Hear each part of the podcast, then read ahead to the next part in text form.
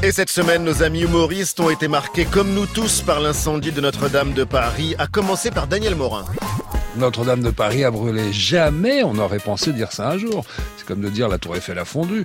Ou encore, Balkany est peut-être honnête. Ou plus bizarre encore, tiens, je passerai bien un week-end à Châteauroux. Non, ça fait partie des choses qu'on y... bah oui, mais qu'on n'imagine jamais. Alors bien sûr, on est triste. On est si triste. Et quand on est triste, euh, on est sans voix. Puis on regarde les réseaux sociaux.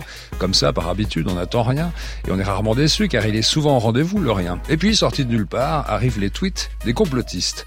Morceau choisi.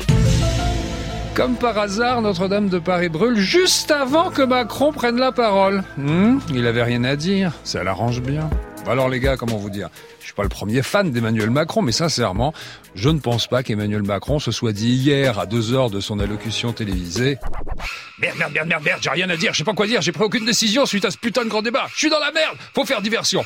Allô, Benalla, tu prends un briquet, tu vas mettre le feu à, à Notre-Dame. Oui, Notre-Dame de Paris, pas Notre-Dame-des-Landes, pauvre con. Allez, magne-toi Non, je pense pas que le président aurait demandé qu'on mette le feu à Notre-Dame, non, non.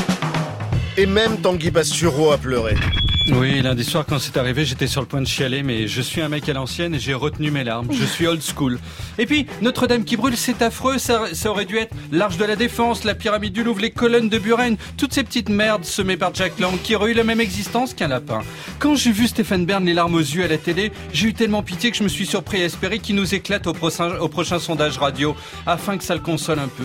Et puis, il risque d'y en avoir d'autres, parce que historiens de l'art spécialistes disent par exemple que l'église de la Madeleine, plus connue sous le nom d'église à Johnny, hein, il y a plus de bananes là-dedans qu'au rayon fruits chez Franprix, pourrait y passer elle aussi. Ils expliquent que rien n'est aux normes, il y a des prises électriques qui pendent, et toutes les églises tombent en ruine, et le patrimoine en général. On met deux trois bouts de scotch, on fait à notre héritage architectural ce que les Algériens ont fait pendant longtemps sur Bouteflika. Un peu de collabo, on pense que ça va tenir.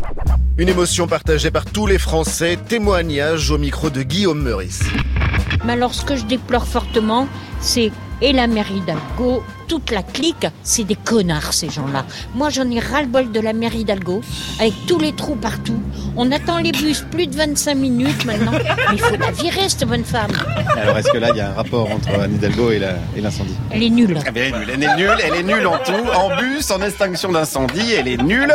Franchement, si vous avez un feu de cheminée ou un nid de poule, n'appelez pas Anne Hidalgo, elle est nulle. Là, elle est venue, elle est venue, elle n'a même pas de seau pour éteindre, elle est venue comme ça, avec son sac à main à la con, euh, même pas un Vélib, elle n'a rien du tout. Bon, je suis d'accord avec cette dame, d'ailleurs j'ai continué avec la dame. Là, comment elle aurait pu réagir Trump a dit un Canadair là-dessus. Il avait une idée, mais enfin de toute Mais c'est façon, vrai qu'il avait eu une idée.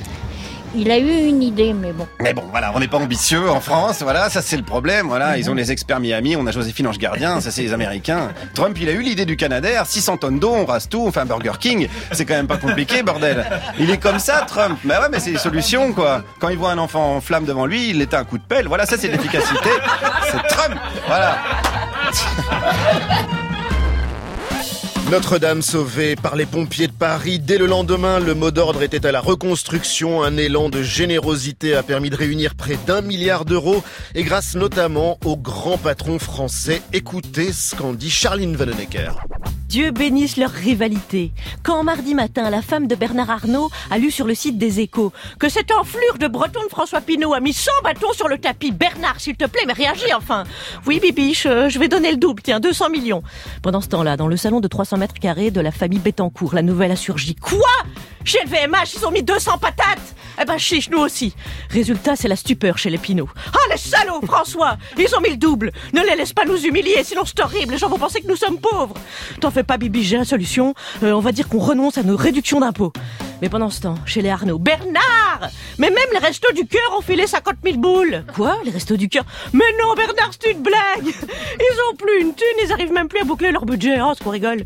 Alors vous imaginez leur réaction à tous quand ils ont appris que Martin Bouygues n'avait donné que 10 millions.